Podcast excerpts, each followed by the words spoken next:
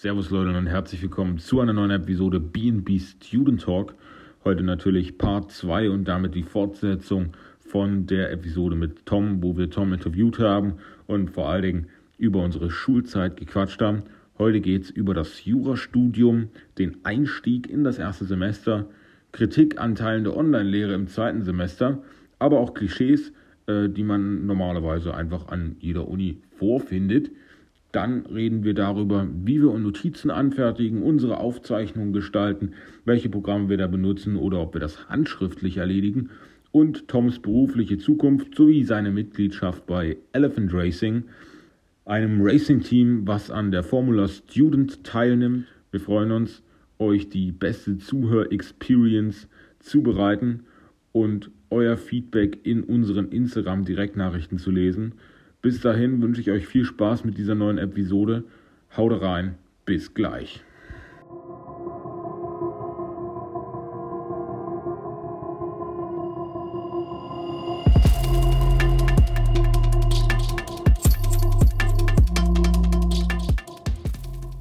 So, bevor wir jetzt aber noch Stunden in der Vergangenheit schwelgen ähm, und wir dann am Ende bei anderthalb Stunden sind, Tom, wollen wir doch einfach mal ein bisschen was wissen, so wie, ja. äh, wie das Studium in Bayreuth läuft, was Jura macht, ob es Bock macht, kann ja vielleicht auch mal kurz anschneiden, was man da so für Kurse hat. Vielleicht können sich da Leute sowas nicht so gut drin vorstellen. Ja. Und dann den Punkt mit dem Rennteam. Ähm, ja, ja mache ich, mach ich sehr gerne. Auf sich? Ja. Ich dachte jetzt, du haust jetzt mega an das sprachliche Mittel raus, bevor wir uns Stunden in der Vergangenheit aufhalten. Lass uns doch in die Gegenwart zurückkommen, aber naja. Ähm, Nein, das, das, ist nicht so meins gewesen. Du musst, du musst auch zugeben, wir waren Deutsch-Grundkurs, alle. Außer du. Ja, okay. Safe. Ja, gut, ja, stimmt. Ja, stimmt. Ja, stimmt. ja genau, wie, wie ich schon ähm, am Anfang gesagt habe, ich studiere in Bayreuth Jura. Ähm, um vielleicht ganz kurz anzuschneiden, warum jetzt in Bayreuth. Ich habe mir mit einem Kumpel halt verschiedene, ich habe mir so eine Excel-Tabelle gemacht, wo ich geguckt habe, ähm, ja, was für Schwerpunkte gibt es, wie sind die Uni-Rankings und die Lebensunterhaltungskosten. Weil das sollte irgendwie alles immer in einem guten Verhältnis stehen und ich wollte halt unbedingt Wirtschaftsrecht irgendwie als Schwerpunktbereich nehmen. Und dann bin ich so die Liste durchgegangen und habe mir dann drei verschiedene Städte angeguckt, Göttingen, Freiburg und eben Bayreuth hier. Und dann haben wir uns am Ende für Bayreuth hier entschieden und ähm, genau, weil es hier eben Wirtschaftsrecht gibt. Bayreuth ist, glaube ich, immer eigentlich unter den Top 3 in den Rankings. Auch wenn man jetzt wahrscheinlich einen eigenen Podcast drüber machen könnte, ob was die Rankings überhaupt aussagen oder wie aussagekräftig solche sind. Aber das ist auch ein anderes Thema. Und jedenfalls habe ich mich dann hier für Bayreuth entschieden. Und ähm, genau, dann hat das halt letzten, letztes Jahr im November hier angefangen, einen Monat später als bei äh, Basti. Und ich weiß nicht, wann das bei dir angefangen hat. Ja, Bene. also auch so Mitte Oktober hatten wir dann die Einführung und dann hat es aber auch erst ab ja. November richtig begonnen mit Vorlesungen. Ja, ne, bei uns ging die, Vor äh, die, die Einführungen auch erst am, am November los. Und genau, dann wurden, weil wir 500 Erstsemester in Jura sind, was hier auch für Bayreuther Verhältnisse hier richtig viel ist, weil es jetzt keine ultra große Stadt ist mit 80.000 Einwohnern, da sind 500 Erstsemester alleine Jura schon relativ viel. Ähm, und deswegen wurden wir da in fünf verschiedene Gruppen eingeteilt. Und die fünf verschiedenen Gruppen sollten halt immer im Zwei-Wochen-Rhythmus Präsenzunterricht in der Uni haben. Das war eben so ein Hygienekonzept, was die Uni von uns aufgestellt hat, was dann eben auch genehmigt wurde, oh, weil die Inzidenz das zu dem Zeitpunkt noch hergegeben hat. Und dann war ich eben Kohorte 2 äh, haben die das genannt. Da war ich eben in der Kohorte 2 und konnte dann zwei Wochen lang präsent in der Uni eben noch sein. Und dann, nachdem unsere zwei Wochen vorbei waren, wurde dann halt das alles gestrichen, weil die Inzidenz zu hoch war. Und dann ging das halt, glaube ich, Anfang ähm, November, äh, Anfang Dezember ja wieder in den Lockdown. Und dann war halt wieder mhm. alles auf Online gesetzt. Und seitdem hat sich bisher noch nicht viel getan in der, in der Hinsicht. Ähm, es ist halt immer noch ein Online-Studium ja, das ist halt immer eine schwierige Sache, finde ich, mit dem Online-Studium. Es wäre halt cool so als, als Student, wenn man jetzt eben, oder als, als Schüler einfach nur, wenn man aus der Schule rauskommt, eben irgendwie eine Einführung in das richtige Studentenleben zu haben, da irgendwie alles mit, mitbekommen, Leute kennenlernen. Und das ist halt schwierig online, würde ich mal behaupten. Und ja, aber ich meine, es ist ja jetzt kein, kein ähm, Einzelleiter bei uns. Das ist ja, geht ja anscheinend jedem so. Basti hat das Glück, dass er ja noch irgendwie Präsenz haben kann mit Medizin. Mhm. Ja, genau. Also in, in der, dieser Corona-Verordnung dort von Mecklenburg-Vorpommern steht auch drin, äh, ab Inzidenz von XY ähm, haben, sind alle Studiengänge und schulischen Veranstaltungen außer äh, im medizinischen Bereich ja. ähm, online abzuhalten. Und ich meine, also wir haben jetzt dieses Semester, wir haben auch nur den PrEP-Kurs ähm, in Präsenz, weil, na gut, von zu Hause kannst du das natürlich schnell machen, äh, schlecht machen, ähm, da äh, im, im, im PrEP-Saal zu sein. Ähm, das sind neun Stunden pro Woche, was im Vergleich zu anderen Unis schon echt viel ist. Also ich habe jetzt gehört, dass andere Unis jetzt zu Corona-Zeiten teilweise auch nur so zwei oder fünf Stunden pro Woche haben. Also da sind wir schon, krass. haben wir es schon echt gut. Aber Rostock war auch immer inzidenzmäßig ziemlich weit unten. Ja. Ähm, da habe ich, also mit, mit dem Standort Rostock habe ich da echt Glück gehabt. Das, das Und stimmt. Auch unser Online- Online-Vorlesungen, unser Konzept ist da ein bisschen besser. Du hast ja gesagt, das mit den YouTube-Videos, ne? Ja, genau, dazu wollte also, ich jetzt eh noch gleich kommen. Also das erste Semester mhm. hatten wir noch standardmäßig, wie äh, gefühlt, glaube ich, jeder von uns, also die Studenten, die jetzt zuhören, einfach nur Live-Vorlesungen, wo man theoretisch dann sich auch melden konnte und Fragen stellen und Rückfragen stellen und mit dem Professor noch zumindest ein bisschen interagieren. Aber jetzt in dem neuen Semester, im zweiten Semester, ist es bei uns so, dass alles, also gefühlt, ich habe eine Vorlesung live, ähm, die ist aber auch aufgezeichnet dann online und äh, der Rest sind einfach nur YouTube-Videos, die die halt hochladen, beziehungsweise die schon hochgeladen sind. Also jetzt ähm, irgendein, äh, nee, nicht Strafrecht, sondern doch Strafrecht besonderer Teil, Strafrecht BT, ist gerade ähm, einfach nur alles YouTube-Videos. Also, das sind YouTube-Videos von 2019, was sie da halt hochgeladen haben. Ich weiß jetzt halt nicht, was die Professoren zurzeit zu tun haben. Also anscheinend nicht viel, weil das sind halt mhm. einfach wirklich, es steht ja da, 2019 hat die äh, Frau, sage ich jetzt mal, ich will jetzt nicht den Namen nennen am besten, ähm, hat da, hat da die YouTube-Videos hochgeladen und seitdem läuft das halt einfach, ist das so ein Selbstläufer und wir sollen die halt einfach immer, immer uns angucken und die Hiwis von ihr, die können dann halt eben die Tutorien oder probedeutlichen Übungen oder Übungen heißt das bei uns leiten. Ähm, und genau, und sie weiß ich jetzt halt nicht, was, was sie da noch groß zu tun ja hat. Das finde ich halt immer ein bisschen ja, wird ja. ja. oft gesagt, dass die dann in der Forschung und so lieber sind als in der Lehre. Das hängt ja dann auch von Professoren ab, ob, ob was da denen ja, lieber klar. ist.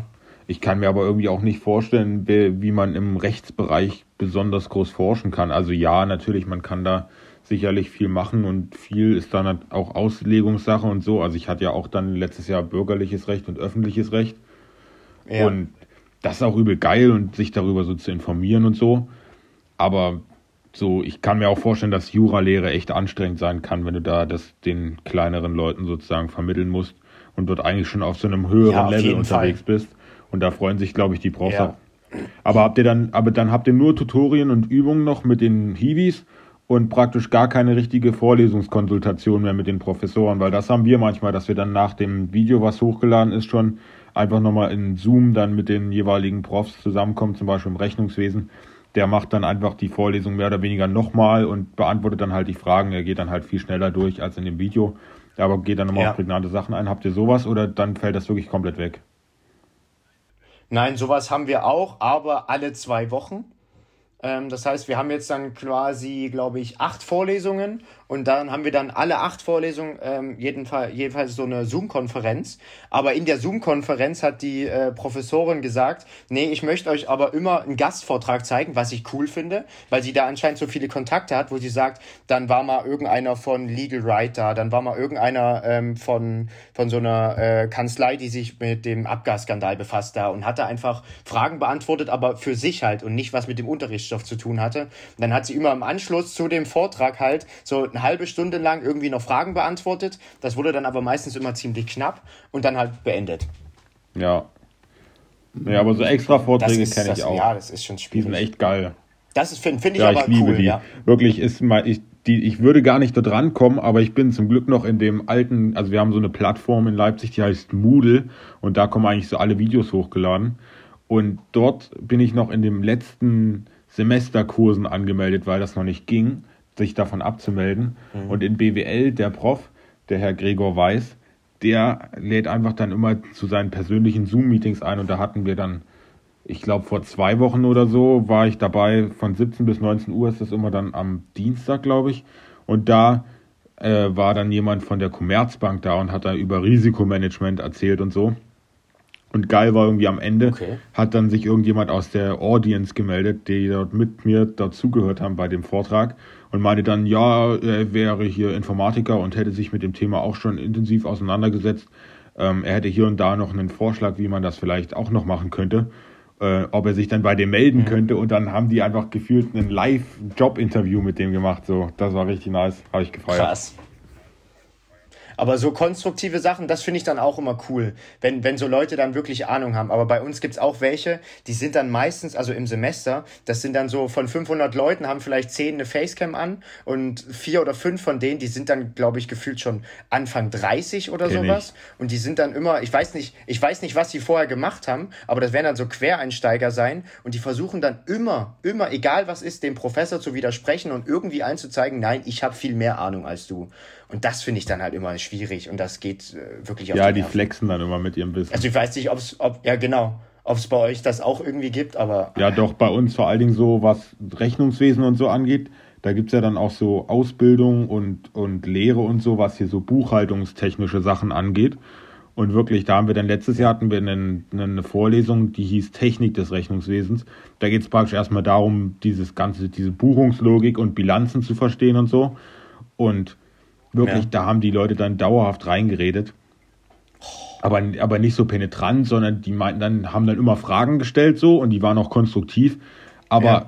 die haben das halt total anders gelernt als wir so. Und das, wenn man das nicht vorher schon verstanden hat oder auch in der Vorlesung jetzt nicht direkt komplett mitgekommen ist, dann war das immer übel schwierig, denen zu folgen und deswegen hat es ein bisschen genervt. Aber sonst finde ich das auch konstruktiv. Also ja. wenn ich jetzt zum Beispiel bei Amalia gibt es so einen Typen, den Julius, der fragt auch immer dazwischen so.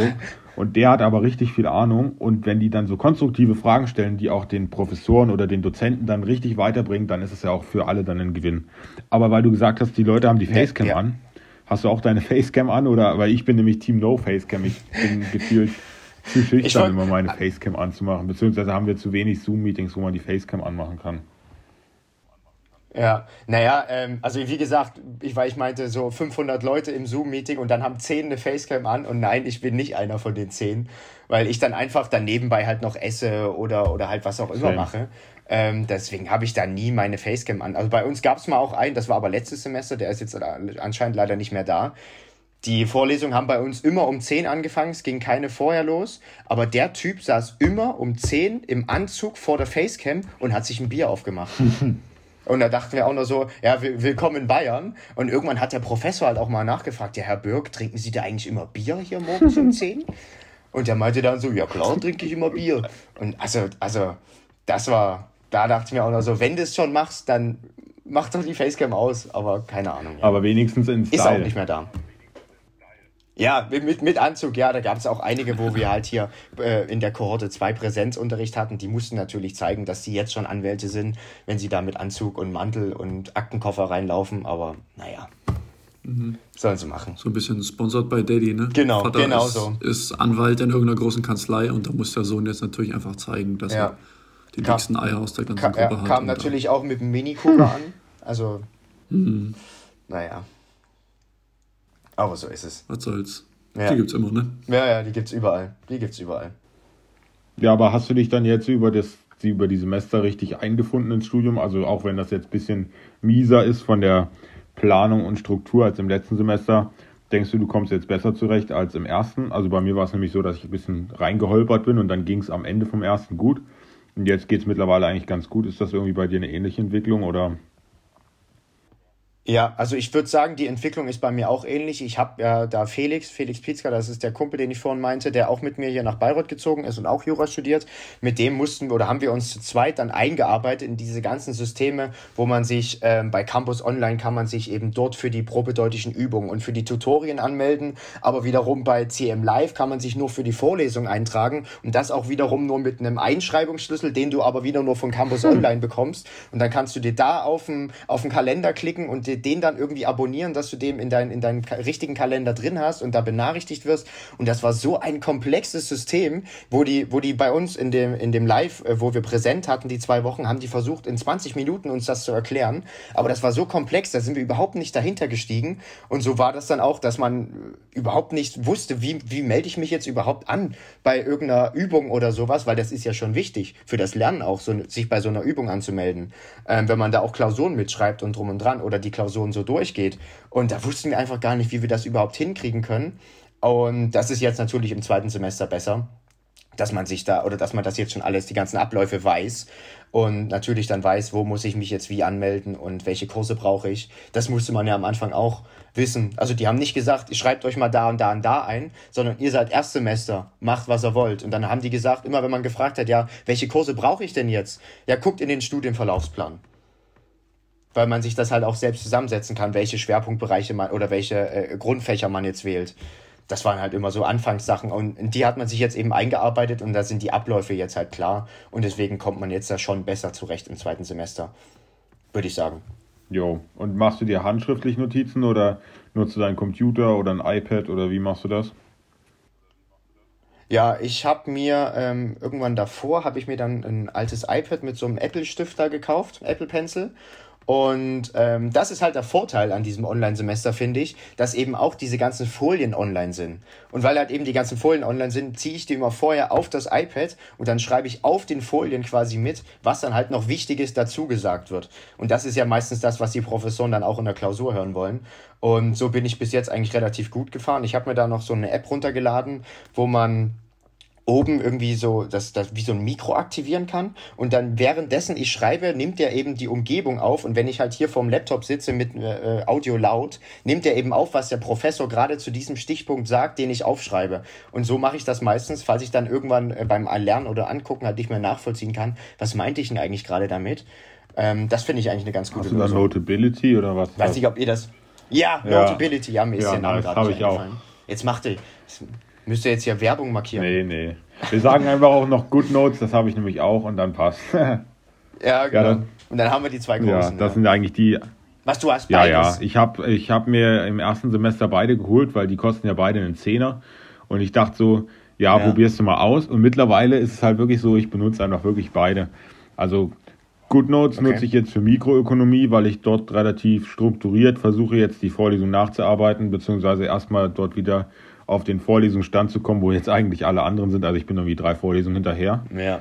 Und da habe ich dann so ein Buch aufgemacht. Das finde ich, das Folder-System bei Notability deutlich besser als bei GoodNotes.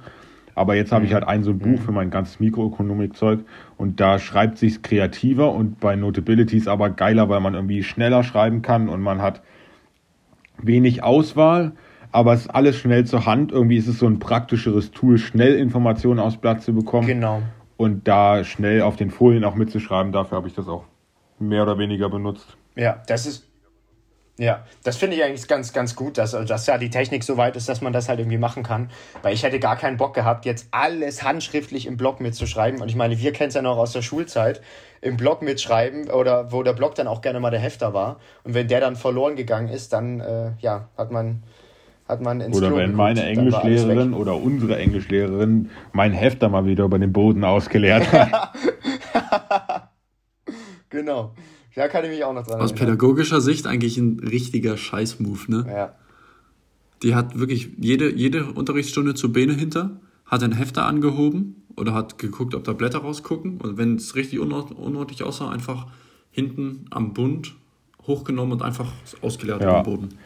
Ja gut, aber man muss halt, man muss halt schon sagen, es, der Lerneffekt war ja schon da. Bene hat ja dann, glaube ich, ja, alles zumindest, zumindest also in Englisch, ja. In den anderen Fächern nicht. Ja, zumindest dort, ja, weil du halt wusstest, ja, klar.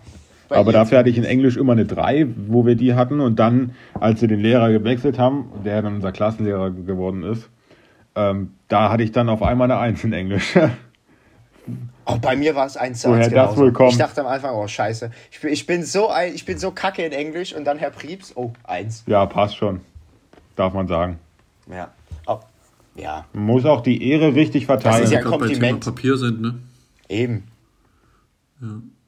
Wenn wir gerade beim Thema Papier sind, ich bin ja Team, Team Papier. Weil ich, ich überlege schon das ganze Semester, ob ich mir ein iPad zulegen soll. Ähm, aber bin irgendwie noch nicht ganz schlüssig. Mhm. Und ähm, was bei mir ja gut ist, ich habe ja jetzt, die, die ersten zwei Semester waren jetzt auch extrem anatomielastig. Und das Gute daran ist, dass ich ja meine Anatomie Atlanten habe, wo das auch mit Bildern und mit kurzen und knackigen Texten immer alles schön auch ein bisschen zusammengefasst ist. Mhm. Und ich bin einfach jemand, der einfach extrem gut aus dem Buch lernen kann. Also zu vielen Sachen schreibe ich dann nur auf, was in der Vorlesung gesagt wurde. So vier, fünf Stichpunkte, das Thema, das Thema, das Thema haben die besprochen. Ja. Und dann äh, baller ich das einfach nur mit dem Buch Das hat bis jetzt eigentlich gereicht.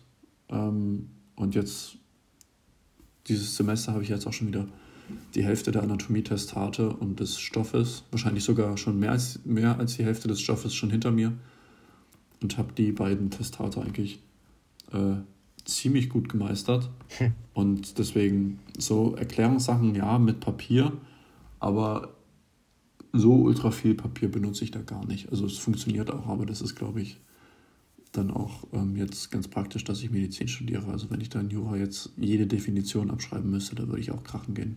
Ja klar, aber das also ist ja... auch einfach nicht machen. Ja, das ist ja da auch lerntypabhängig eben, wie man, wessen, welcher Typ man mhm. einfach ist. Also was bei, was bei dem iPad eben noch der Vorteil war, weil bei uns ich, waren halt alle Klausuren online, ist halt schwierig irgendwie mhm. gegenüber, also von fairnessmäßig einfach nur gegenüber den vorherigen Semestern halt. Klar waren die Klausuren schwerer äh, und das war, fand ich auch ein bisschen blöd, aber trotzdem ist es halt was anderes in Jura auch, wenn man halt, das muss man, also Jura lebt ja davon, dass du halt so viele Definitionen dann auswendig kannst und wenn du einfach alle nachgucken kannst, das fand ich halt einfach ein bisschen, hm, Deswegen hat ein Professor von uns auch gemeint, ja, ob, ob Jura wirklich was für sie ist, erfahren sie erst, wenn sie wirklich wieder Präsenzklausuren schreiben. Weil das Examen, spätestens da wird Corona vorbei sein und das schreiben sie auch in Präsenz. Soweit ist es noch nicht, dass das dann irgendwie elektronisch geschrieben wird. Und da das bei uns eben alles ähm, ja, online war und eben ein Professor auch Fragen einfach mal gemacht hat. Also im Staatsorganisationsrecht hat er einfach äh, ganz normale, wie bei uns, nicht Multiple-Choice-Fragen, aber ganz normale Fragen einfach nur gestellt, inhaltliche Fragen. Und so konnte man halt, weil man eben, weil ich alle Folien in dieser iPad-App da drin hatte, konnte ich einfach da auch Stichworte googeln oder halt nach Stichworten suchen, nach was er eben in der Frage gefragt hat und das dann eben hinschreiben. Nicht, ich habe das natürlich nicht gemacht. Ich man hätte es machen können. gelernt gehabt, aber ja, man hätte es machen. Also ich habe natürlich alles auswendig gelernt. Ich habe das ohne iPad gemacht. Ja, aber ja, ich kenne auch, so ich kenne ganz viele, die das gemacht haben. Aber ich musste mich da auch natürlich absetzen von der Masse. Sieht man auch an meinen Noten, dass ich mich abgesetzt habe. ja. Null. F in Chat, Alter.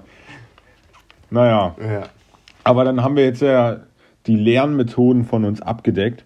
Mich würde nur von Basti abschließend noch interessieren, ähm, heftest du das in irgendwelche Ordner oder hast du da Hefter dafür? Also wie ist da deine Struktur? Weil ich meine, bei Tom und mir ist da ein Ordner. Ja, ich habe so die, die, ich habe so die dicken Ordner, die man wahrscheinlich von Eltern als mhm. Bankordner kennt. Mhm. Oder ja, ja. persönliche Dokumenteordner und dann tue ich da halt einfach diese Zwischenpapiere einfach so trennen. Ich weiß nicht, wie das heißt. Ja, so Trennkarten oder sowas, Trennstücke ja. dazwischen ja, und dann beschreibe genau. ich die, genau. Aber zum, zum, zur Prüfung nochmal ganz kurz und danach, Tom, möchte ich noch mal ein kleines bisschen was zum Rennen hören. Und ich ja, glaube, Ben ist auch ganz heiß drauf. Und bevor wir dann das gerne richtig lang wird heute, ähm, zum Prüfung, ich habe ja alle bis jetzt in Präsenz gehabt. Ne? Mhm, ja. ähm, das letzte Semester, also der, äh, Humanmedizin ist, beginnt immer nur im Wintersemester in Rostock, gibt keine Sommersemester. Ähm, also zumindest nicht studienstartmäßig. Und das letzte Semester hat halt aufgrund von Corona und weil am Anfang alle überfordert waren, die ganzen Klausuren auch ähm, in on, also online geschrieben mhm. und auch die richtig schweren Klausuren, wo hier teilweise über 60 Prozent durch die Klausuren fliegen. Ja. Also meine ich mich zumindest daran zu erinnern, dass es zum in Physiologie war das so. soll wohl irgendwie knochenhart sein. Und das war, weil, weil die Professoren irgendwie keinen Plan hatten, die haben sogar teilweise einfach Altklausuren genommen und das in online und dann haben die sich gewundert, wieso plötzlich 90 Prozent ähm, das Ding easy bestehen. Ja. Und das dann, das, ist dann auch ein bisschen blöd, weil bei uns sagen sie dann immer, ja, ja, das war diese, das war letztes Jahr ja ganz einfach für die Studenten, für nächst, nächstes Jahr wird das für sie mal wieder richtig und ordentlich. Und dann denkt man sich, ja geil, die, die haben sie durchgewunken. Genau. Die mussten den Scheiß machen und wir dürfen uns wieder einen Arsch aufreißen und 50% fliegen durch und schwitzen sich dann, dann ab, um die Prüfung im zweiten Anlauf zu bestehen, um nicht noch ein Jahr länger studieren zu müssen. Mhm. Und das ist halt irgendwie Kacke. Gut, genauso ist es aber ja, naja, genauso ist es ja aktuell auch mit dem Abi, aber das, ja, ist halt schwierig. Ja. ja, ich muss jetzt noch den abschließenden Punkt bringen. Wenn du jetzt Jura studierst, hast du jetzt schon eine Idee, was du dann ja. später machen willst? Also ich meine, du willst jetzt äh, den Schwerpunkt Wirtschaft, hast du ja gewählt. Und genau. ähm, hast du dann ja, in der Wirtschaft ja. irgendwie einen bestimmten Bereich, der dich interessiert? Möchtest du vielleicht lieber in Richtung Startup gehen oder so Patentrecht gibt es ja auch? Oder möchtest du lieber was mit ganz großen Unternehmen machen oder so oder da in der Kanzlei sein? Also was da irgendwie, hast du da schon so einen Plan, was du eventuell machen könntest? Also ich meine, es dauert noch lange. Ich meine, für Jura braucht man doch zwei Staatsexamen, oder? Ja. ja, also das dauert ja dann noch sieben Jahre oder so. Aber das, das, das hast du dafür irgendwie einen Plan, also irgendwie so ein Goal, was du vielleicht auch hast, was du später mal erreichen möchtest? Ja, genau. Also ich habe weil du gerade gesagt hast, ich habe Wirtschaftsrecht schon gewählt. Nein, das, das ist, kann ich erst im, äh, Grund, ähm, im Grundstudium. Das ist ab fünften Semester kann man, glaube ich, Schwerpunkte wählen. Das habe ich jetzt eben noch nicht gemacht, aber ich will das oder habe es jetzt noch vor, dann Wirtschaftsrecht als Schwerpunkt zu wählen. Und das Ziel bei mir wäre es, ähm, dass ich am besten irgendwie jetzt das auch, um, um das Thema dann jetzt schon mal vorzugreifen mit dem ganzen Autorennen oder halt Autosache auch, wäre es irgendwie am besten als Syndikusanwalt, das heißt als interner Anwalt von einem Unternehmen, ähm, am besten von einem Autokonzern. Sagen wir jetzt Namen wie Daimler, äh, VW, Audi. Sowas fände ich halt echt cool, weil man da halt eben so zwei Leidenschaften dann verbinden könnte. Und ähm, ja, das fände ich halt, oder das wäre aktuell so, so mein Traum, wenn man das so hinkriegen könnte aber ist natürlich auch ein weiter und langer Weg. Ja, dann erzähl uns doch mal, wie, es, wie du es aber eventuell realisieren könntest, dass der Weg doch nicht so lang und kompliziert wird. Naja, ist halt, ist halt schwierig. Ähm, also man man bräuchte ein gutes Examen, zwei gute Examen, würde ich mal sagen. Ähm, Gerade jetzt, wenn man, wenn man dann eben in die Wirtschaft gehen will, mit am besten mit Schwerpunkt Wirtschaftsrecht. Bei uns an der Uni Bayreuth, das habe ich erst auch später mitbekommen, gibt's auch, wenn ich hier drei oder vier BWL-Prüfungen mache, dann gibt's hier auch einen extra Titel, LLB heißt er, glaube ich, und dann ist man Wirtschaftsjurist der Universität Bayreuth. Kann man sich dann so offiziell nennen, das ist dann wie so ein Titel. Ähm, und wenn man eben das reali realisieren könnte und dann eben noch vielleicht die Kontakte eben vorher, die man jetzt in, in so einem Rennteam, Formula Student Team wie bei uns, gerade schon zu jetzt zu, zu Daimler und Mercedes hat, ähm, wenn man die Kontakte noch hat, dann ähm, sollte das äh, wahrscheinlich äh, möglich sein. Aber da, das sind halt viele Hürden äh, auf diesem Weg noch, würde ich sagen. Okay. Ah, das schaffst du, das sind wir uns alle sicher. Ja, hoffen wir mal. Aber dann erzähl uns mal vom Rennteam. Ja, äh, ich weiß auch schon ein bisschen was, aber trotzdem bin ich auch. Ja, ja genau. introduce genau. das erstmal. Was, was geht da ab? Also, was macht ihr da? Ähm, warum gibt's das? Also, die meisten Leute wissen das, glaube ich, gar nicht, dass es sowas gibt. Also, vielleicht erzählst du einfach mal erstmal die Basics und dann kommen wir zu den, zum Eingemachten, zu den richtig harten Fragen. Ja, ähm, also, es gibt deutschlandweit, also nicht, jetzt hat nicht jede Uni sowas, aber jede Uni, die jetzt irgendwie vielleicht einen technischen Schwerpunkt hat oder halt, ähm, muss, muss man einfach mal gucken, auch sogar Zittau oder sowas, die haben auch solche Teams. Das sind eben Formula Student Teams. Das ist, ich nenne es immer die Formel 1 für Studenten. Das ist eben ein Konstruktionswettbewerb, wo eben technische Universitäten ein Teams haben, äh, ein Team haben, die dann eben, ja, Rennautos, so Mini-Go-Kart-Größe würde ich sagen, mit fetten Spoiler, Aerodynamik, Frontspoiler, Sidepods, drum und dran zusammenbaut und dann eben international gegen andere Teams antritt. Und das ist halt wirklich international. Also dann hat man eben Rennen in Italien, in Spanien, in Ungarn, in Deutschland, auf dem Hockenheimring, in Österreich auf dem Salzburgring, äh, auf dem Red Bull-Ring bei Salzburg oder sogar in USA. Es kann sein, dass wir nächstes Jahr in Kalifornien ein Rennen haben. Und ähm, so ist das eben international verstrickt und das macht eben, das machen viele Unis auf der ganzen Welt und das ist ja, wie gesagt, einfach ein Konstruktionswettbewerb, wo es darum geht, wer baut irgendwie das beste Auto mit so einem, mit einem Businessplan hinten dran. Also das wäre auch, ist halt. Rein elektrisch wohlgemerkt. Oder? Na, na, also elektrisch gibt es seit 2012. Also unser Team jetzt hier, Elephant Racing heißt das, das ist 2004 gegründet worden. Und das war natürlich alles Verbrenner mit Stahlrohrrahmen damals noch. Und irgendwann hat dann die Formula Student halt gesagt, das ist eben der, äh, ja, der, der, der, der, ja, wie nennt man das? Dachverband oder? Äh, der, ja, genau, der Dachverband. Im Laufe der Zeit. Ja, und die haben dann halt gesagt, ja, aber wenn ihr ein Auto habt, was elektrisch ist, gibt es mehr Punkte. Und somit gab es das und dann hat sich das abgespalten, dass es eben ein rein elektrisches Rennen gab. Es gibt noch ein reines Verbrennerrennen und es gibt auch noch eine dritte mhm. Sparte, das ist jetzt ein reines Hybridrennen. Ähm, und so hat sich das eben aufgespaltet und jetzt ist eben wieder das, das gleiche, die gleiche Sache. Die Formula Student hat jetzt zum Beispiel im Elektrobereich gesagt, wenn ihr ein selbstfahrendes Auto, ein autonomes Auto habt, was den Kurs alleine abfährt, so schnell wie es geht, dann kriegt ihr einfach mehr Punkte in der internationalen Liste. Und so sind wir jetzt eben gerade dabei, das neue Auto eben auch autonom zu bauen. Und ja, das sind eben immer so die Hürden. Und ja, das Ziel ist einfach nur, diese ganzen jungen Ingenieure, also jetzt nicht mich als Jurist, aber eben die ganzen jungen Ingenieure irgendwie da auf die, auf die Zukunft eben vorzubereiten. Ob es jetzt Elektroantrieb ist, ob es autonomer Antrieb ist oder autonomes Fahren, was eben in Zukunft immer wichtiger wird. Damit die Leute eben schon in ihrer Studienzeit daran gearbeitet haben, da vielleicht schon Ahnung haben und das dann in, in ihrem Arbeitsleben später halt bei Daimler oder was auch immer Porsche anwenden. Ja, ich kann ja an der Stelle auch mal mein Halbwissen hier einstreuen. Also ich habe schon vorher von den Racing-Sachen mitbekommen. Und zwar hat mir davon mein Cousin erzählt, also mein, einer meiner älteren Cousins sozusagen, meine Cousins sind alle älter als ich, ähm, der studiert Maschinenbau. Und die machen in Dresden dasselbe wie die Leute in Bayreuth, also das ist ja wirklich international, ja. da macht fast jede Universität, die irgendwie was auf sich hält im technischen Bereich, macht da halt wirklich mit. Und das Auto wird ja auch jedes Jahr neu entworfen. Also gibt es dann jedes Jahr eigentlich ein neues Richtig. Modell. Und der ist gerade irgendwie dabei gewesen, so ein Fahrwerk dafür mehr oder weniger neu zu designen und äh, zu äh, konstruieren sozusagen. Und da bin ich dadurch darauf ja. aufmerksam geworden. Und der hat das mehr oder weniger, hat er so ein freies Semester gemacht, um noch ein paar Prüfungen nachzuholen und dann richtig im Diplom durchzustarten. Und ja, das hat mich schon interessiert. Und deswegen bist du auch heute eigentlich mit einer der Ausgewählten oder der Ausgewählte für die erste Folge gewesen, weil ich mich das so branddolle interessiert. Geehrt. Ähm, ja. Und dann kannst du ja vielleicht mal erzählen, du hast jetzt schon gesagt, dass es einen Businessplan gibt und dass es da Leute gibt, die das konstruieren. Ja. Also wie ist denn da so die Projektstruktur? Also jedes Jahr baut ihr ein neues Auto und wie kommt das da so zustande? Genau, also das beginnt meistens, also diese ganzen Events, von denen ich gerade erzählt habe, mit Ungarn, Spanien, Deutschland, Hockenheimring drum und dran, die sind meistens im Sommer, August rum. Da ist das dann einen Monat lang, wird wirklich äh, jede Woche halt woanders ein Rennen gefahren. Wir fahren wir halt immer mit dem Verein dann hin und dann wird eben dort das Rennen gefahren.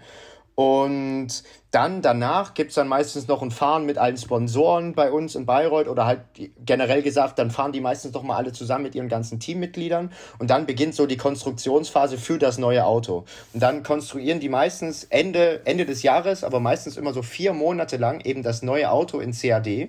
Ähm, und simulieren das durch, ob das alles passt drum und dran. Und dann beginnt meistens so im Februar des nächsten Jahres die Fertigungsphase. Und dann beginnt halt Monocockbau. Also bei uns ist alles aus Carbon gebaut. Monocockbau, muss dann Fahrwerk angebaut werden. Und dann sucht man eben auch einzelne Firmen, die eben auch was für einen machen, weil logischerweise, wir sind eine kleine, wir haben eine kleine Uni-Werkstatt, aber wir können da jetzt auch nicht selbstständig irgendwelche Elektromotoren zusammenbauen oder sowas. Oder irgendwelche Carbonfelgen auswuchten. Das kriegen wir natürlich alles nicht hin. Da haben wir das Equipment dazu auch gar nicht. Und deswegen muss man da auch viel outsourcen. Und deswegen gibt's, um auf die Frage von Bene mit dem Businessplan auch wieder zurückzukommen, eben auch ein Business-Team, was dahinter steht, weil logischerweise ähm, haben diese ganzen ja, Ingenieure, sage ich mal, oder technischen Leute jetzt nicht so viel Bock oder trauen sich meistens auch einfach nicht, irgendwie mit, mit irgendwelchen Sponsoren da rumzureden und dürfen wir Geld von euch haben und da irgendwie halbwegs zu betteln und da äh, halt viele Telefonate zu führen, sondern die wollen einfach ihr Ding bauen und fertig ist. Und deswegen gibt's da eben die Leute dahinter, die da eben sorgen, äh, dafür sorgen, dass der ganze Verein überhaupt läuft, dass wir genug Geld haben, dass eben alles rechtzeitig da ist und ähm, dann gibt's eben auch noch, wie gesagt, diese statischen Disziplinen mit diesem Businessplan, wo es darum geht, wenn euer Auto in Serie gehen würde, wie würdet ihr das gestalten? Wie viel würde das kosten? Oder warum habt ihr so und so viel Geld für das Monocoque ausgegeben? Wie viel Geld würde euer Auto eigentlich kosten, wenn man euch bezahlen müsste? Weil das ist ja logischerweise alles kostenlos, machen wir das. Ähm, oder die, die Techniker, die das bauen, das ist ja natürlich alles freiwillig und die kriegen kein Geld dafür. Und so, das muss man eben alles ähm, vorstellen bei diesem Businessplan und das gibt eben auch Punkte für die Gesamtwertung von diesen Rennen. Das ist halt so die, die komplette Vereinsstruktur dann. Und dann ist eben meistens Fertigungsphase. Ähm, wie gesagt, dann bis ja, ja, Juni, würde ich so sagen. Und dann beginnt eben meistens das Testen. Ich war zum Beispiel heute, äh, habe ich Basti auch vorhin schon ein Video geschickt, ist unser Auto heute das allererste Mal gefahren, was wir eben neu konstruiert haben. Und äh, das war natürlich irgendwie auch ein schöner Moment zu sehen, dass man halt, also ich bin letztes Jahr, ich bin seit Oktober erst da, ähm, aber trotzdem habe ich da trotzdem viel mitgemacht an dem Auto und dann so das erste Mal zu sehen, ja Mensch, es fährt doch, was, was wieder irgendwie halbwegs, wo ich mitgeholfen habe auch. Ähm, das, das war schon ein schöner Moment. Und dann wird das halt immer weiter getestet, um eben irgendwie diese kleinen Kinderkrankheiten aus dem Auto rauszubekommen, weil das gibt sich natürlich alles erst, wenn man fährt. Und genau, Und dann äh, ja, geht es zu den Rennen und dann beginnt die ganze Chose wieder von vorne. Ja, ist ja schon fast so eine kleine Unternehmensstruktur, die man dann ja praktisch aufbaut ja. mit Logistik und so, was du jetzt gesagt hast, wenn die ganzen Teile müssen ja geliefert werden, ihr müsst mit den Leuten euch abstimmen, irgendwie, wer da was für euch machen kann. Ähm, das muss ja alles ja. dann auch zeitnah geschehen. Ich meine, wenn man nur ein Jahr Zeit hat, so ein Auto praktisch von Grund auf jedes Jahr Neues zu strukturieren, da gibt es ja dann sicherlich auch Studenten, die dann im letzten Jahr schon mitgemacht haben und da auch ein bisschen erfahrener sind, was man dann wann genau machen muss. Aber das bleibt ja dann trotzdem immer irgendwie wieder so ein, so ein kleines Projekt und auch so ein bisschen so eine so ein Abenteuer. Und wenn das dann das erste Mal auf der Strecke ja. fährt, dann ist das natürlich auch schon bestimmt für alle eine Erleichterung und dann freuen sich alle irgendwie, dass es wenigstens fährt Fall. und dass man dann nur noch so Problem-Solving machen muss. Das ist ja dann auch eine Sache. Genau. Und jetzt habe ich auf der Website gesehen, du bist als Marketing äh, Mitarbeiter eingetragen. Hast du da, also ist das ja. wirklich deine Position und was macht man da so? Also was ist deine konkrete Aufgabe praktisch in dem ganzen Konstrukt? Okay, also meine konkrete Aufgabe, äh, festgesetzt ist es, wie es auf der Webseite steht. Ich hoffe, jetzt gehen nicht alle auf die Webseite, weil das ist ein sehr ungünstiges Bild von mir, aber egal. Ja, also meine Aufgaben, die setzen sich da zusammen, wie, wie es auf der Webseite steht, eben aus Marketing. Das ist so grob gesagt das Ding, was ich halt mache mit einem Kumpel von mir hier. Wir müssen uns halt eben um allgemein äh, Social Media kümmern. Wir müssen Videos drehen, wir müssen Bilder machen. Dann bin ich meistens noch mit in der, in der Fertigungshilfe. Also wenn die einfach in der Fertigung irgendwie Hilfe brauchen, jetzt irgendwelche Endplates für den ähm, für den Heckflügel folieren, aus Carbon machen, dann da was mit anschrauben, irgendwie einen Quickjack bauen. Und da habe ich auch jetzt äh, am Dienstag da mit an dem Quickjack rumgeschweißt. Und das sind eben so Sachen, die ich dann da mitmache. Und dann eben auch Sachen ähm, wie mit, Sp mit Sponsoren telefonieren, mit denen in Kontakt bleiben, uns darum kümmern, dass eben auch das Geld bei uns ankommt. Also ich musste ähm, ich weiß nicht, ob ich die ganz genaue Summe sagen darf, aber ich musste mit einem regionalen Unternehmen Rehau hier, das war so mein, in den ersten zwei Wochen meinten die so, ja, äh, kümmere dich mal drum, dass wir nächstes Jahr wieder unser Geld bekommen. Und ich war halt so zwei Wochen in dem Verein und dann soll ich auf einmal irgendeine Riesenfirma anrufen, die, die, die uns viel Geld zahlen ähm, und da war ich auch, da hatte ich, weiß ich noch, da hatte ich ziemlich Schiss einfach vor dem Telefonat, weil ich, weil ich mich wie so ein Bettler gefühlt habe. Aber wenn man die Leute dann die ganzen Sponsoren anruft, das ist halt einfach wie ein Kumpelgespräch. Da sagt, am Anfang klang das so ziemlich streng und dann meinte ich so, ja, ich bin Tom von Elephant Racing. Und dann meinte er nur, ah ja, moin, was geht? Und dann ist das so richtig auf Kumpelbasis. Und das muss ich halt viel machen. Und was jetzt in den nächsten Wochen oder in der nächsten Woche, besser gesagt, am äh, ja, zeitintensivsten wird, wird unser Rollout. Also Rollout bedeutet einfach nur, dass wir der Öffentlichkeit, sage ich mal in Anführungszeichen, das erste Mal unser Auto präsentieren, wie das jetzt final aussieht, wie das fährt, wie das aussieht ähm, und drum und dran. Und da müssen wir eben, weil normalerweise findet das in Präsenz statt, da mieten wir uns irgendwie einen riesen Club hier oder irgendeine fette Bar, wo dann alle Sponsoren und Kumpels und Familie eingeladen wird und der Verein eben alles zahlt und dann machen wir draußen schön äh, Curtain Fall, sage ich mal. Und dann wird unser Auto gezeigt und dann darf vielleicht mal jeder fahren oder die, die wollen. Und das geht natürlich dieses Jahr alles nicht. Und deswegen haben wir jetzt eben die Aufgabe bekommen, ja, dreht nur ein Video damit wir das eben auch unseren Sponsoren zeigen können. Und deswegen haben, haben wir uns jetzt verschiedene Fernsehstudios angeguckt. Ähm, sie mussten dann dahin fahren und mit den ganzen Sponsoren abklären, weil die müssen ja auch immer eine Rolle spielen in unserem Rollout. Die mussten dann irgendwas sagen. Da mussten wir da Mercedes anschreiben und sagen, hier, macht mal bitte ein Video für uns, wo ihr das sagt. Und das müssen wir jetzt eben nächste Woche alles abdrehen. Dann muss ich das mitschneiden, ähm, noch Interviews mit unseren Teamleadern machen also es gibt ja dann logischerweise immer Teamleader, E-Teamleader, äh, genau, also Elektrik, dann VD, Vehicle Dynamics, dann die Driverless-Leute, autonomes Fahren, die Business-Leute und mit denen muss man, die muss man natürlich auch irgendwie einbinden, damit die, damit die halt nochmal zusammenfassen, ja, was war das Coole an der Saison, was war das Wichtigste, was war das Schwierigste, was ist beschissen gelaufen? Und so ein Video müssen wir da jetzt eben nächste Woche drehen. Und am 17. haben wir das dann zumindest bisher angesetzt, dass wir da ja, das Video dann veröffentlichen. Aber ob das was wird, äh, ja, das ist eine andere Sache. Aber grob gesagt sind das so, äh, ja, meine Aufgaben. Jo, wenn ihr das nach dem 17. hört, die Episode jetzt, äh, und das dann schon draußen ist, also ich bearbeite dann die Episodenbeschreibung so, dass man den Link dann sieht zu dem Video, was Tom gemacht hat. Und dann könnt ihr ja, da gerne. auf jeden Fall mal vorbeischauen. Auch die Website von Elephant Racing packen wir rein, wenn euch das interessiert. Dann könnt ihr euch das auch reinziehen. Ähm, mega Promo. Ja, schon. Also die drei Leute, die unseren Podcast hören, kommen dann mal auf eure Seite. Da ja. werdet ihr dann einen großen Traffic-Spike haben auf der Website. Also wundert euch nicht, das sind die oh, Leute vom Student Talk. Da, da geht der Server noch in die Knie. Hört auf. Ja. Und wer fährt dann das Auto? Also, wenn, wenn ihr das jetzt nicht driverless fahrt, wer fährt das dann? Ähm, ja, das ist halt immer so eine Sache.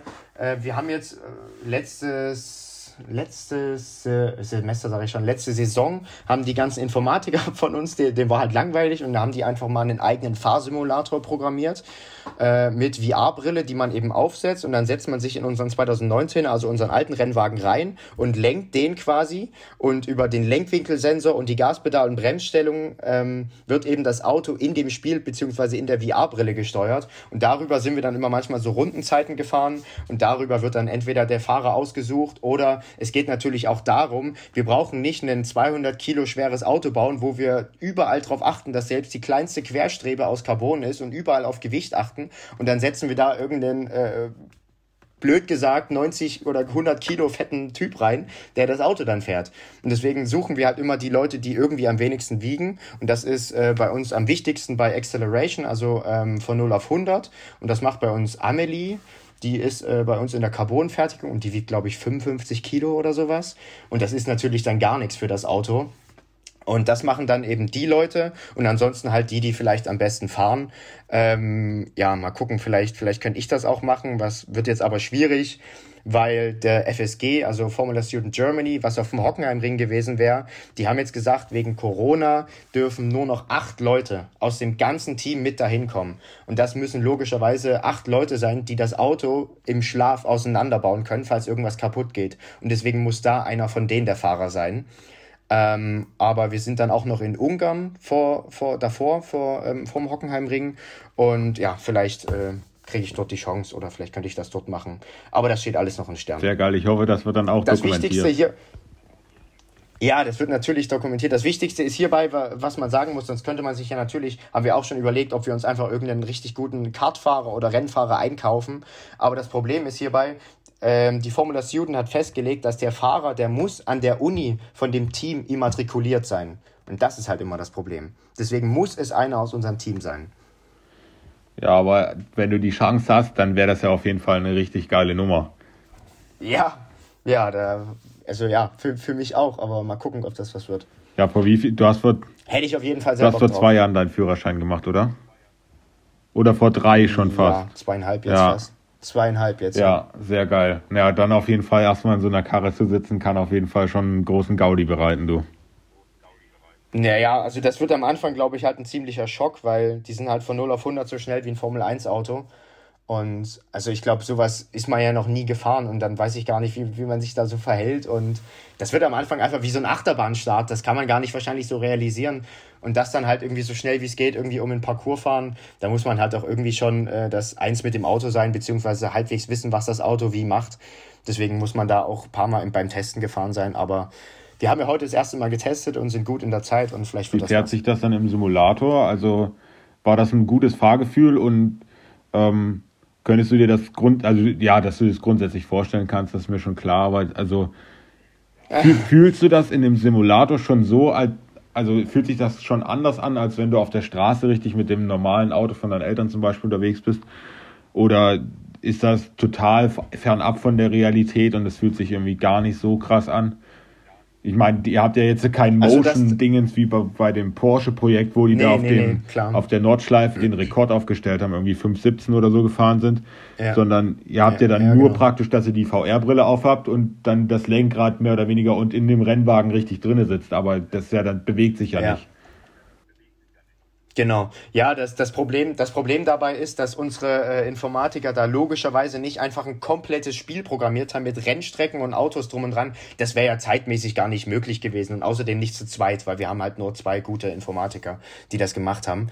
Ähm, die haben eben dann da alles um das Auto rum programmiert, aber das Problem ist eben, in dem Spiel kann man eben nur ein altes Formel 1 Auto fahren. Das ist, glaube ich, ein Formel 2000 Auto, also ein altes Formel 2000 Auto und die ja, die sind halt auch nicht dasselbe wie, wie jetzt unser Auto, unser Formula Student Auto oder wie wenn man irgendeins auf der Straße fährt, weil da merkt man schon, ja, die haben das in dem Spiel so programmiert, dass es halt realistisch ist, als wäre das so ein Formel 2000 Auto, aber die haben halt scheiß Bremsen und äh, ja, das ist da ein komisches Fahrgefühl, aber es ist immer immer noch macht es Spaß, sage ich mal. Und das ist zumindest so eine, ja, wie so eine Annäherung, würde ich mal sagen. Also man kann zumindest so ungefähr wissen, ja, taugt das einem, ist das ungefähr was für einen. Es ist ja aber nicht, jetzt nicht so, dass ich sage, das ist eins zu eins wie, wie in der Realität und völlig krass. Jo. Und besucht ihr dann die Sponsoren auch irgendwie, wenn es dann nach Corona wieder möglich ist? Also, weil, weil ihr, ihr vermarktet ja letztlich auch von denen sozusagen ein Imagebild. Ich meine, die sind dann auf eurem Auto. Ich habe gesehen, es gibt dann auch so ein Carbon-Paket, wo die auch dann auf eurer Racing-Klamotte aufgedruckt sind. Ähm, ja. ja. also ihr vermarktet die ja, dann müsst ihr euch ja auch mehr oder weniger mit denen beschäftigen. Dann gibt es bestimmt auch so Besuche bei denen, oder? Ja, richtig. Also entweder die kommen her, weil die halt, weil wir eben hier unseren, unseren Helikopterlandeplatz da haben, wo, wo wir drauf fahren können. Und dann ist das eben wie so ein Firmen-Event, wo die eben herkommen. Äh, da können die irgendwelche Leute oder Sponsoren von sich vielleicht sogar einladen und können sagen, guck mal, wir, spon äh, wir sponsoren so ein cooles Projekt und hier könnt ihr mal mit dem Auto fahren, weil das eben, weil das eben äh, unser, unser Rennteam da ist. Aber ansonsten fahren wir, werden wir auch viel eingeladen. Also ich habe, wie gesagt, ähm, morgen habe ich Bene schon geschrieben, morgen und übermorgen habe ich ZF Racecamp. Normalerweise wären wir da auch oben in Friedrichshafen. Das ist ein Getriebehersteller, glaube ich. Oder größtenteils machen die Getriebe.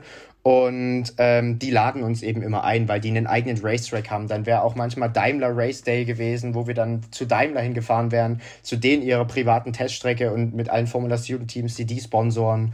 Und ja, wir wären schon viel zu den Sponsoren gekommen und die auch her zu uns, eben ohne Corona. Und so ist das jetzt halt eben viel auf Zoom und Teams äh, verlegt worden, dass wir da halt viele Brunches und Meetings mit dem haben, dass wir irgendwie in Kontakt mit denen bleiben. Ähm, aber weil du gesagt hast, weil die eben auf unserer Kleidung sind und wir uns irgendwie mit denen identifizieren müssen, das stimmt schon. Ähm, zumindest steht in unserem Vertrag drin, den, den man am Anfang unterschreiben musste, dass man als, äh, Formel, als Elephant Racing Teammitglied darf man nicht schlecht über einen Sponsor reden, weil das eben sonst sein kann, dass der eben äh, einfach von seinem Vertrag austritt. Und wenn dann, wenn man dann jetzt halt äh, blöderweise jetzt Scheiß mm, sagen würde und dann sagen die, nee, okay, wir sponsern euch nicht mehr, weil, die, weil wir eben öffentlich, weil ihr öffentlich schlecht über uns geredet habt, dann äh, ist man natürlich der Gearschte und ist nicht mehr lange Teammitglied, denke ich mal.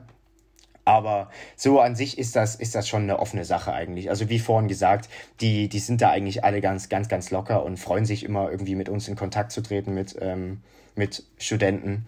Und das ist eigentlich eine ganz, ganz offene Sache da. Das ist halt auch unglaublich, wie was ist so eine komplett andere Welt, ne? Diese, in diese, dieser Welt der Sponsoren. Ja.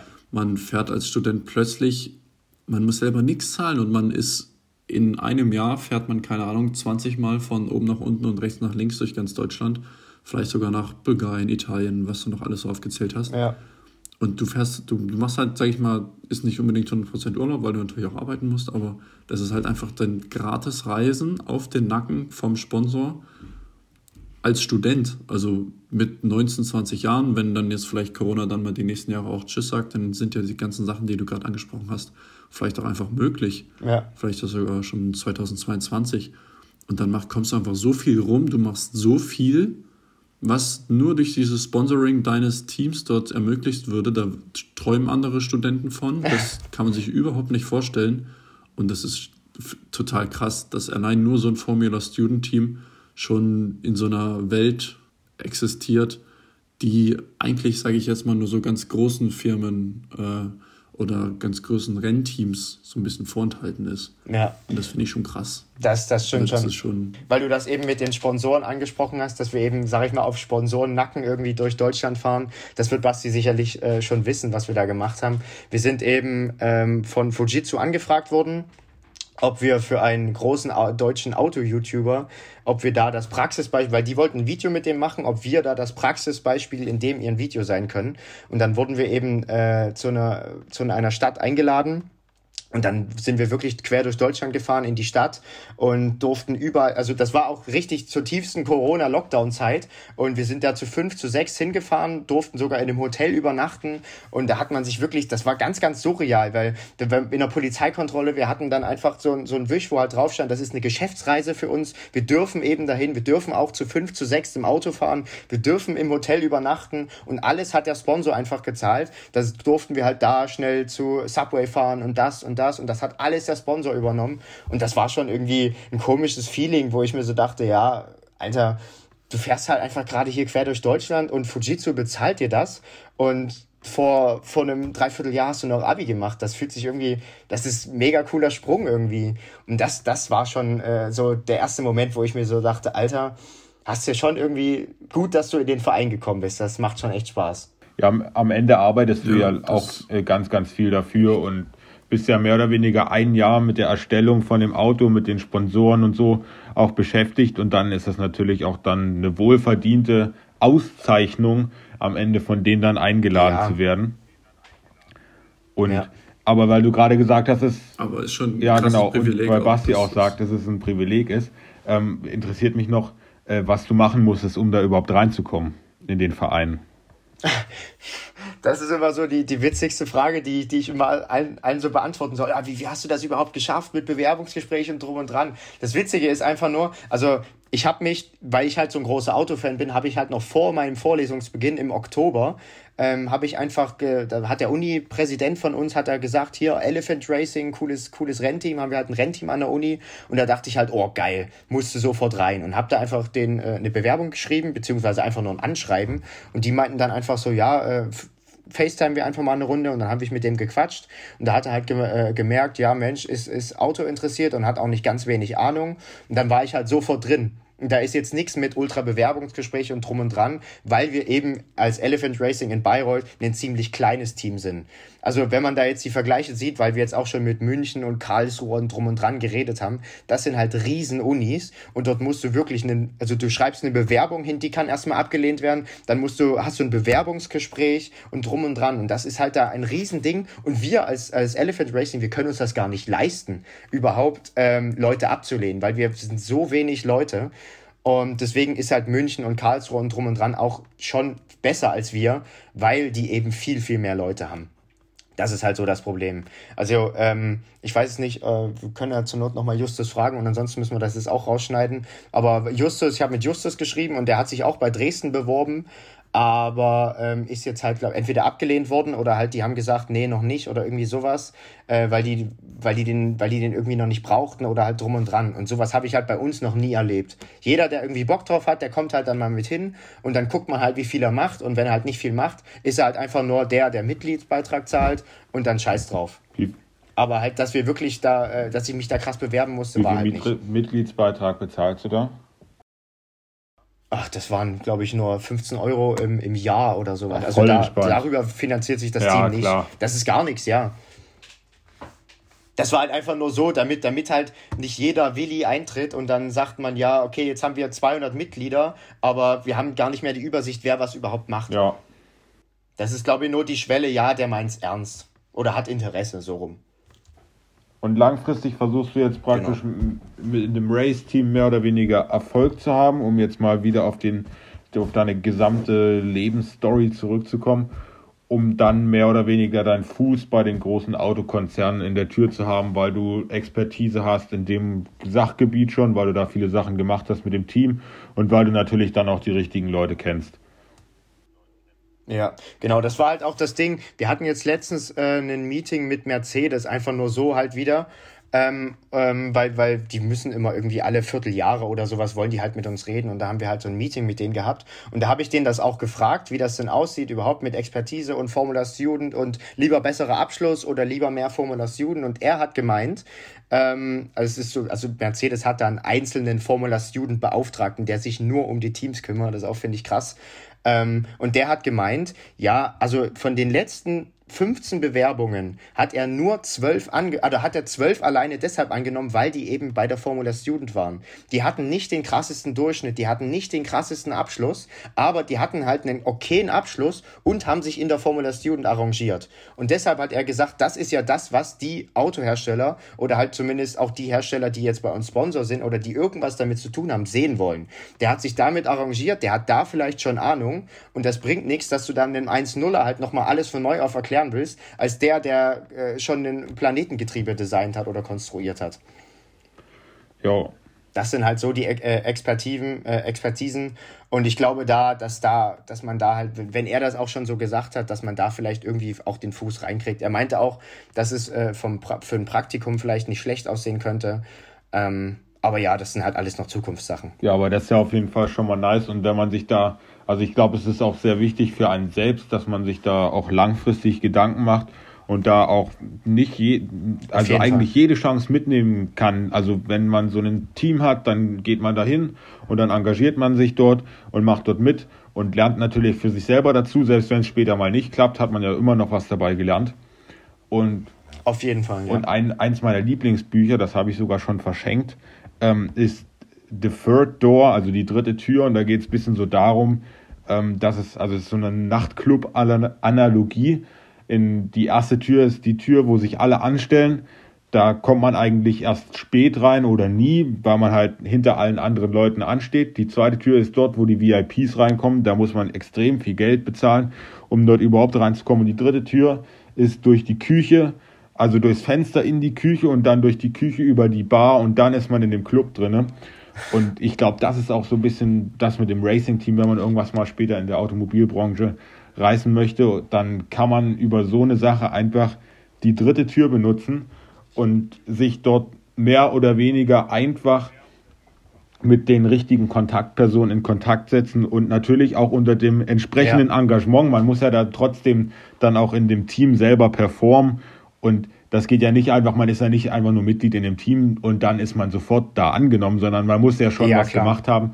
Aber das ist auf jeden Fall ein Schritt, den man nutzen kann. Oder auch die richtigen Leute zu kennen. Da habe ich mit Basti, als wir uns jetzt getroffen haben, weil Basti auch kurzfristig mal in Dresden war, haben wir darüber gesprochen, wie, wie krass es eigentlich ist, wenn man mal so überlegt, wie so in seinem Bekanntenkreis, wie man so kennt, von den Eltern her, von den Leuten, von den jüngeren Leuten, die man jetzt kennt, oder von der Familie her, die Freunde von der Familie, die man auch kennt so, also wenn ich jemanden habe, der mich fragt, äh, ob ich eine Idee hätte, was er für ein Praktikum machen soll und der mir irgendwie einen Blick, eine Richtung geben kann, was er gerne machen würde, hätte ich mindestens eine Person in meiner Familie oder meinem Freundeskreis, die ich anfragen könnte, ob diese Person einen Praktikumsplatz in den ihrer Branche bekommen könnte, weil ich kenne gefühlt von jeder Branche ja. mindestens eine Person. Das ist ganz krass, wenn man mal das überlegt. Also mindestens über eine Ecke wenn nicht sogar bei zwei Ecken, kenne ich fast eigentlich in jeder Branche, die es in Deutschland irgendwie mit einem halbwegs vertretbaren Zahlenmaß gibt, irgendwie jemanden. Ja. Ja, klar. Ja, ich glaube. Ja, das ist das Vitamin B. Das ist das Vitamin B, was gefühlt mit das Wichtigste ist. Ja, das ist auch das, was eigentlich jeder haben kann. Also diese Verbindungen und das sich aufzubauen und dort zu netzwerken. Ich glaube, das wird nach Corona, also das wird mein, mein großer Traum ist ja nach Corona, ähm, oder beziehungsweise wenn jetzt die Präsenz wieder anfängt, dann solche Vorträge wie die, wo wir am Anfang drüber gesprochen haben, so äh, praktisch nicht Pflichtvorträge, wo man einfach hingehen kann und Spaß haben kann und dort zuhören kann und sich dafür interessieren kann, dass bei solchen ja. Vorträgen, die dann wieder live stattfinden, man auch mit den Leuten dann nochmal später so ein kleines Gespräch haben kann, vielleicht auch mal die Nummern austauscht, auch die Leute, die dorthin gehen, kennenlernen kann um dort einfach sein Netzwerk aufzubauen. Das würde man jetzt, das würde man ja definitiv machen. Das würde man ja definitiv machen, wenn es eben halt vor Ort wäre. Ja. Also denke ich mal. Aber das wird hoffentlich alles wieder. Ja, das ist auf jeden Fall meine große Hoffnung, dass man das dann irgendwie mal machen kann, weil ich interessiere mich für so viele Sachen und durch Corona ist man dann doch irgendwie auf seine Vorlesung beschränkt oder mittlerweile ja. finde ich es auch so, dass man irgendwie ein bisschen eingeengt ist und man, im, also ich bin im Kopf nur noch so, okay, ich muss jetzt ein bisschen studieren und ich habe noch die und die Side-Projekte, wie zum Beispiel den Podcast, aber so richtig raus komme ich nicht und ich freue mich so hart, wenn dann Corona halbwegs vorbei ist, dass man einfach wieder sagen kann, okay, jetzt gehe ich zu dem Vortrag und enjoy das und lerne die Leute kennen und daraus ja, entstehen ja dann auch wieder Sachen. Allein, dass man die Leute kennt und mit denen irgendwie mitstudiert oder so, das ist ja auch schon was wert. Ja, eben. Aber das wird alles nach Corona. Das ist ja auch nicht nur eine psychische Sache mit diesem einge, äh, eingeengt oder eingeklemmt oder beschränkt. Das ist ja auch eine physische Sache allgemein mit Ausgangssperre drum und dran und da nicht. Und dann kann ich das nicht machen und kaum noch Freunde sehen. Also ich meine, keine Ahnung, wann Bene wir uns das letzte Mal gesehen haben. Das stimmt. Das ist natürlich dann auch eine Sache, die, äh, worauf, man, worauf man sich nach Corona wieder freuen kann. Jo, wir müssen uns auf jeden Fall alle dreimal besuchen. Ich habe da auf jeden Fall mega Bock drauf. Auf jeden Fall. Na, alle drei Rostock im Sommer ja, habe ich gehört, ne?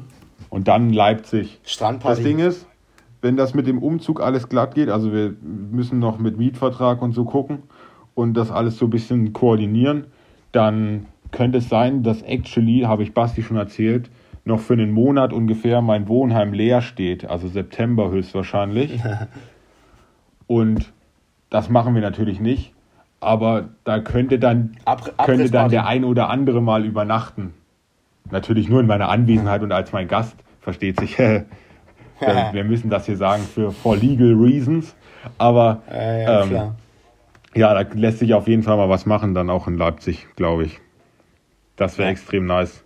Ja. Wir drei einfach wieder. Da freue ich mich. Dann, ne, dann, dann nehme ich dich jetzt beim Ja, mach das auf jeden Fall. Und wenn Basti jetzt kein. Nach der Podcast-Episode erstmal Kalenderabgleich dann. Ja, genau. ja also wenn ich den, wenn ich den Mietvertrag ja. in der Hand halte, dann sage ich euch Bescheid, wann es zeitmäßig passt. Ja. Ich kann euch ja mal Bescheid sagen, wenn dann bei uns nach der Saison, wenn die Saison vorbei ist und das Auto noch ganz ist, ähm, wann da für uns so das in Anführungszeichen das Fahren für alle ist. Und vielleicht findet man da auch einen Termin. Ja, ich kann auch dann, ich, ich würde auch richtig gern Fotos für euch machen, actually. Oder auch mit dir ein Video drehen. Ich hätte mega Bock, irgendwie so eine Dokumentation auch zu drehen. Das Ding ist halt, ich bin halt nicht so oft in Bayreuth und ich habe noch nicht so krasses Equipment. Äh. Aber ich bin gerade so ein bisschen dabei, so ein ja. bisschen so das Film zu lernen. Und eigentlich habe ich auch Bock, mal wieder ein YouTube-Video zu machen. Ich habe actually was gefilmt. Ähm, aber das braucht noch ein bisschen, ehe ich das editiert habe. Und ob ich das dann wirklich hochlade, weiß ich noch nicht.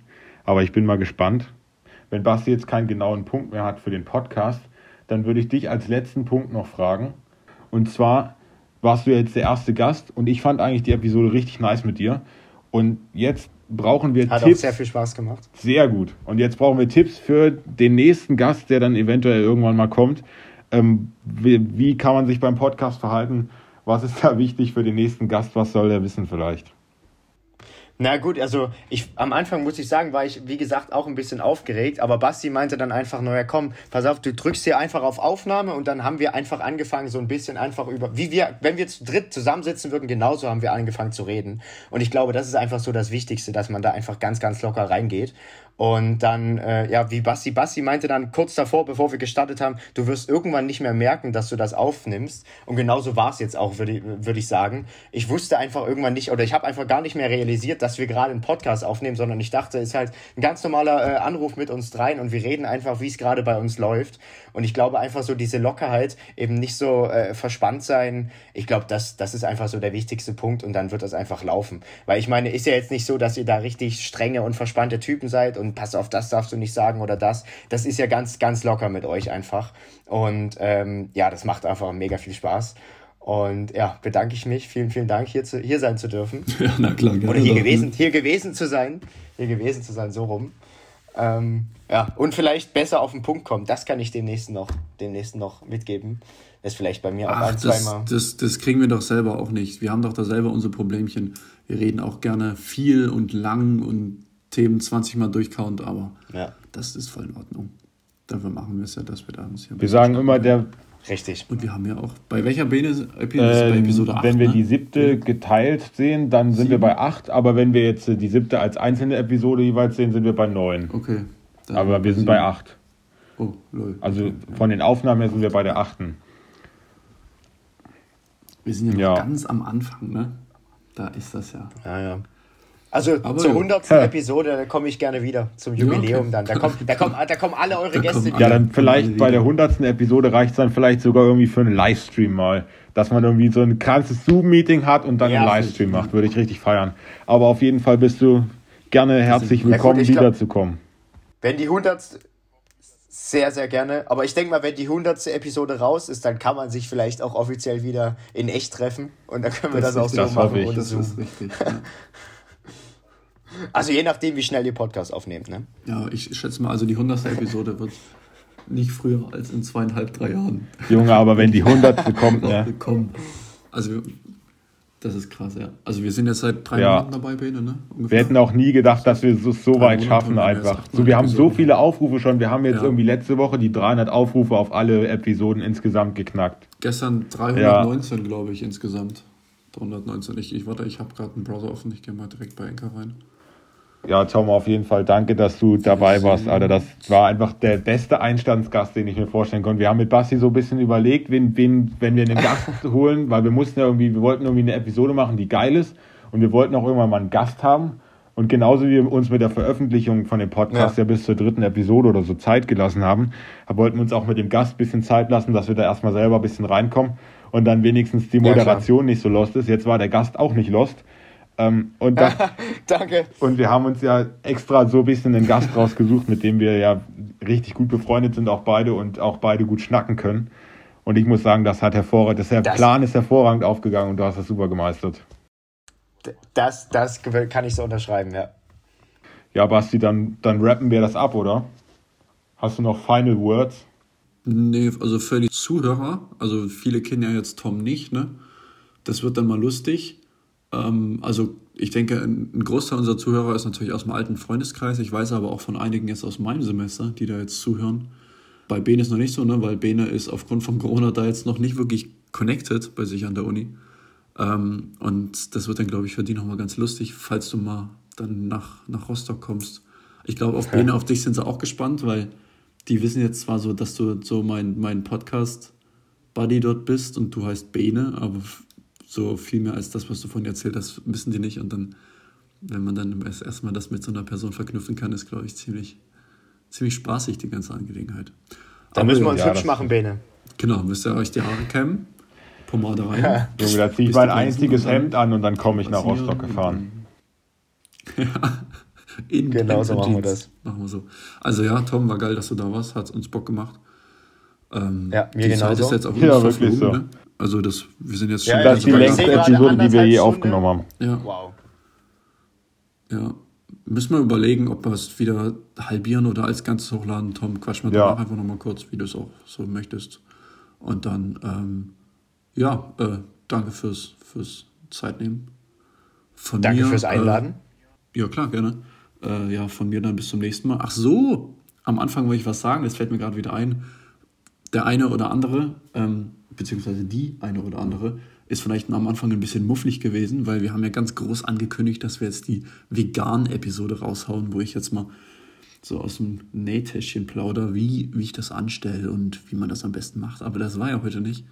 Ähm, und das, da müssen wir euch noch ein bisschen ähm, vertrösten. Ähm, ich habe zwar gesagt, ja, nach dem zweiten Testat, da muss ich dann nicht ganz so viel machen. Da habe ich dann Zeit, mal mich auf den Podcast vorzubereiten. Ja, Pustekuchen ähm, ist jetzt doch mehr als gedacht. Ähm, sobald sich dann mal so ein Zeitfenster ergibt, wo ich mir sage, ja, jetzt, jetzt tue ich mal zwei Tage hier den Podcast vorbereiten und dann kommt die vegane Episode, beziehungsweise die Episoden. Darauf, da müsst ihr noch ein bisschen warten. Und bis dahin kommen einfach ja, weitere spannende Episoden. Ähm, die heute war jetzt ziemlich informativ. Also auch einfach interessant, weil es einfach mal so was komplett anderes ist wenn die Zuhörer jetzt auch zum großen Teil einfach Mediziner sind. Und ja, hat mich gefreut. Da kann ich jetzt ja am Ende, kann ich jetzt ja, ja am safe. Ende noch jemanden Grüß grüßen, jemanden. Oder? Ja klar, na Logo. Dann grüße ich ganz herzlich meine Mama. Die Nicole. Und Luis. Und Luis. Und Luis? Hat er, hat er gesagt, er will von ja. dir gegrüßt werden? Nö, der, aber der hat gesagt, der hört hier immer zu. Ja, hat er mir auch neu geschrieben. Weil ich habe ihn euch angeschissen, ja. dass er endlich mal auf, sein, auf die, meine äh, Antworten, äh, auf meine Nachrichten antworten Nachrichten soll. antworten soll. Und da hat er gesagt, ich höre schon euren Podcast. Da hat er sich dann, ja. äh, das hat dann meine Wut etwas gezügelt. Aber ich glaube, auf die ja, Nachricht hat er immer noch nicht geantwortet. Das ist jetzt auch schon wieder vier, fünf Tage. Ach, Luis. Klass klassische Mediziner, würde ich sagen. Na gut, aber ja, das ist ein gutes Also Tom, ich, ich danke dir auch nochmal. Danke herzlich dafür, dass du da warst und unser erster Gast warst. Von mir war es das. Ich packe euch die Links dann auch noch in die Episodenbeschreibung. Also sowohl zu Elephant Racing, wenn dann Toms Video draußen ist, zu Toms Video und zu dem Buch, was ich erwähnt habe. Wenn jemand das lesen möchte, dann kann man das dann darüber erwerben, beziehungsweise halt sehen, welches Buch das überhaupt war. Und Ansonsten wünsche ich euch eine schöne Woche. Haut rein von mir. Bis denne Antenne und ciao. Ciao.